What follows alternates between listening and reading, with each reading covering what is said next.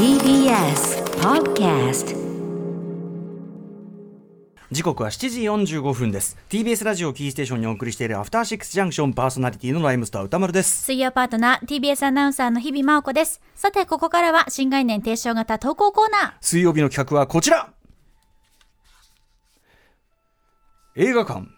それは最後のフロンティア。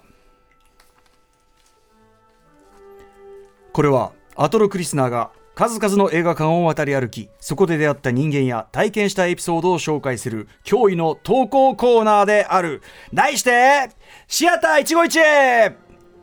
このコーナーは映画館で出会った人や目撃した珍事件などなど皆さんが映画館で体験したエピソードを募集するコーナーとなっております。はい。ということで、えー今週もね、えー、と毎回毎回グッとくるメールが多いですけども、えーリスナーから届いたメールをご紹介していきましょう。はい。私からいきますね。ラジオネーム、勝美さんからいただいたシアター一期一会あれは2017年新宿バルトナインに久保2本の弦の秘密を見に行った時のシアター一期一会体験です、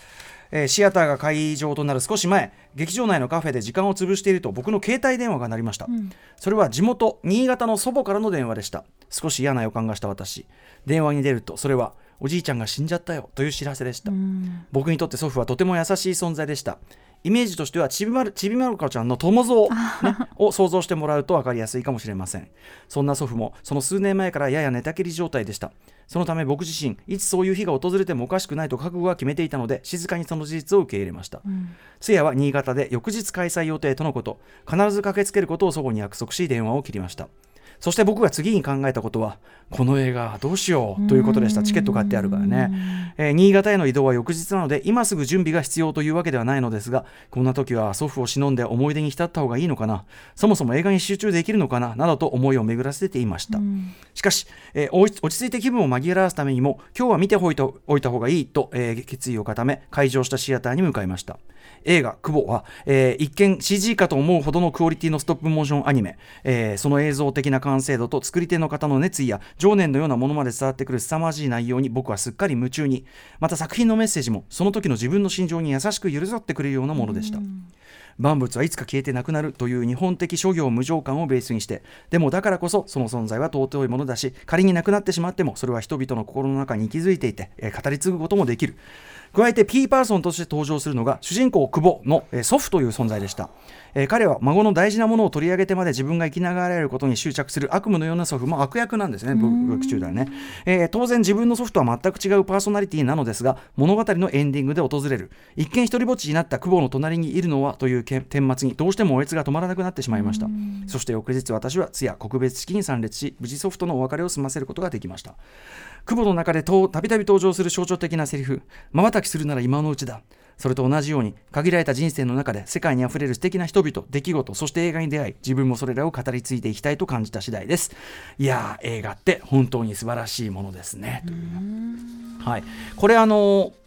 久保日本の芸の秘密これってご覧になったことありますか？ないです。この間テレビでやってた？なんか。一週間前日本テレビで、ね日本テレビでやってよたみたいですね。そうですよね。あのまあライカアニメーションというですね、まああのパペットアニメーションのあの映画を作ってるコララインとボタンの魔女とか、えっ、とあとその次あのえっ、とパラノーマルマンってこれも素晴らしいんですけどとかね、まあいろいろ作ってる。でね、あのパペットアニメーションのもう本当最先端技術を駆使してて、まあ例えば顔を 3D プリンターで何千万種類も作ることで表情をものすごく豊かに作るとか、あ。のどっちかっていうと本当にもう CG でも CG ではやっぱりない味わいというか、はい、あのいろんな最新技術を使って本当最先端作品を生み出してて毎年本当にアニメなんていうの賞レースとかでももう常連の会社です。しかもね、えっとこのライカこの久保はあの監督がですねあれですよあのナイキのナイキの創始者の息子さんで、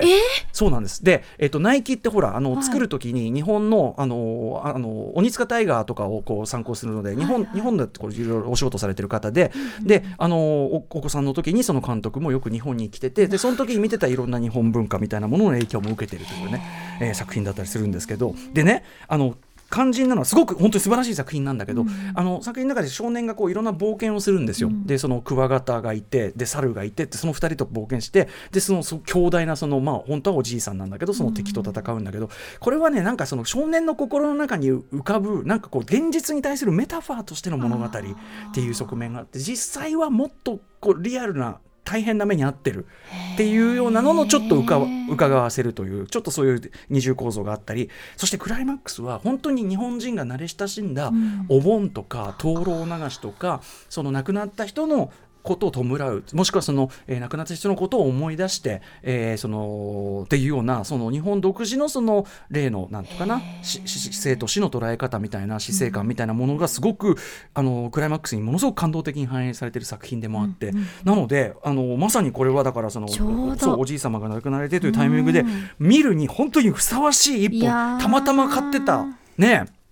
一本がっていうのはね。でもおじいちゃんがこれ見た見ておいでって言ってくれたんじゃないかなって、ね、だから本当に気が向かなきゃもちろん書いてたろうしさ、うん、そんなのはさ、うん、うん、そうかもしれない。今がいいよって、うん、これはこれは見とけ。見とけ言っとけ。あと明日俺に会えるからさって 言ったのかもしれない。あと歌丸歌丸さんの評論も聞いとけみたいな、ね、あそうトラビスナイトさんトラビスナイトさんね。トラビスナイトさん。あちなみにこれ私の、えっと、表したののねあの書き起こしも多分まだ読めるはずなんで、ぜひあのまあ、今からでもご覧になってトラビス・ナイトさん、後にはねあのバンブルビーの監督とかねあれなんかも手掛けられてますけどね。はいえー、すごいでもタイミングでね。うん、感じですね。はいといったじゃあもう一本いきましょうかね。はい、いきましょうかね。ラジオネームタッカーさんからいただきました。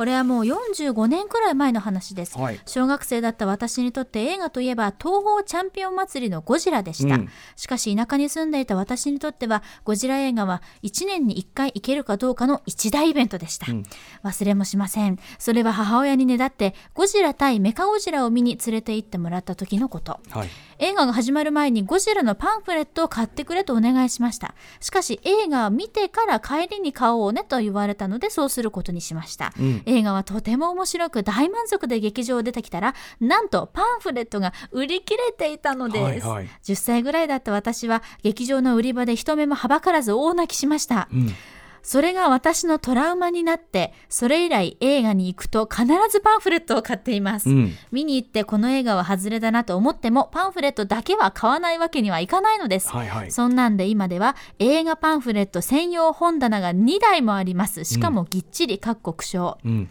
昔はパンフレットといえば300円から400円の時代もありましたが今では800円から1000円超えもありますね。それより高いのもありますよね、ね。うん、なかなか資金面も大変ですこれが私の映画パンフレットの呪いのお話でした、うん、この話を投稿するにあたり先日サブスクでゴジラ対メカゴジラを見返してみました。いやーよくできた作品ですね。50代半ばのおじさんが見てもとても良かったですよ。はい。僕よりもうちょいね多分タッカーさん、うんうん、ちょい年上っていう感じですよね、うんうんうん、だからね。これでもそうなんだ。パンフレットやっぱ売り切れ。今でもやっぱりある種のさまあなんだろうあのゴジラとかこの間のあのキングオブモンスターズとかもそうかな。やっぱりねパンフよく売れてる感じ売り切れてるとこあったかな。確かそんな感じしました「スター・ウォーズ」もそうだしあと MCU とか、ね、私あのアルプススタンドの端の方売り切れてました。そう。ね、うん、あれはあれはねしかもあれ1200円するんですよ。なんだけどあの再録あのあれのあれです。あの元の戯曲のシナリオがついてるんで、うんうんはい、あの要は映画のあれとその見比べられるし結構筆記もの。漫画もついてましたもんねあそう漫画も、ね、そうそうそうそうそうあの音楽のねあれの人ですね、はい、あの大橋さんか、はい、あの漫画ついてたりとか、うん、あの藪さんっていうねあの顧問の方のあのエッセイがあったりとかめちゃめちゃ充実したパンフで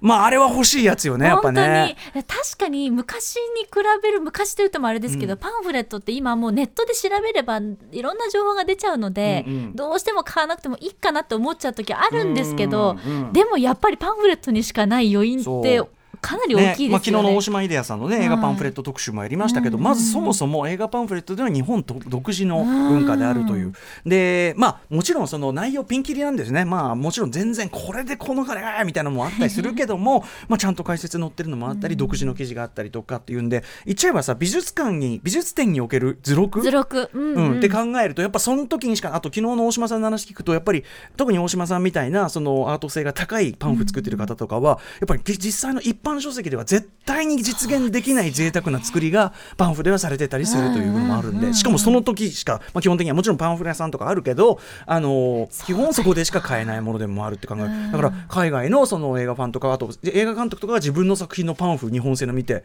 あの驚いて買ってもあのもらっていくとかねそういうのもあるらしいから、まあ、非常にこれはだからやっぱりいややっぱり買っとく。ただね保管が大変なんだよね。だからねこのねタッカーさんもすごい専用本棚2台、うん、ねえ。ねそこが難しいしかもさ大きさが結構揃ってなかったりする。あの大島さんのさあのそこは楽しいからいいんだけどあの保管って意味では大変しない。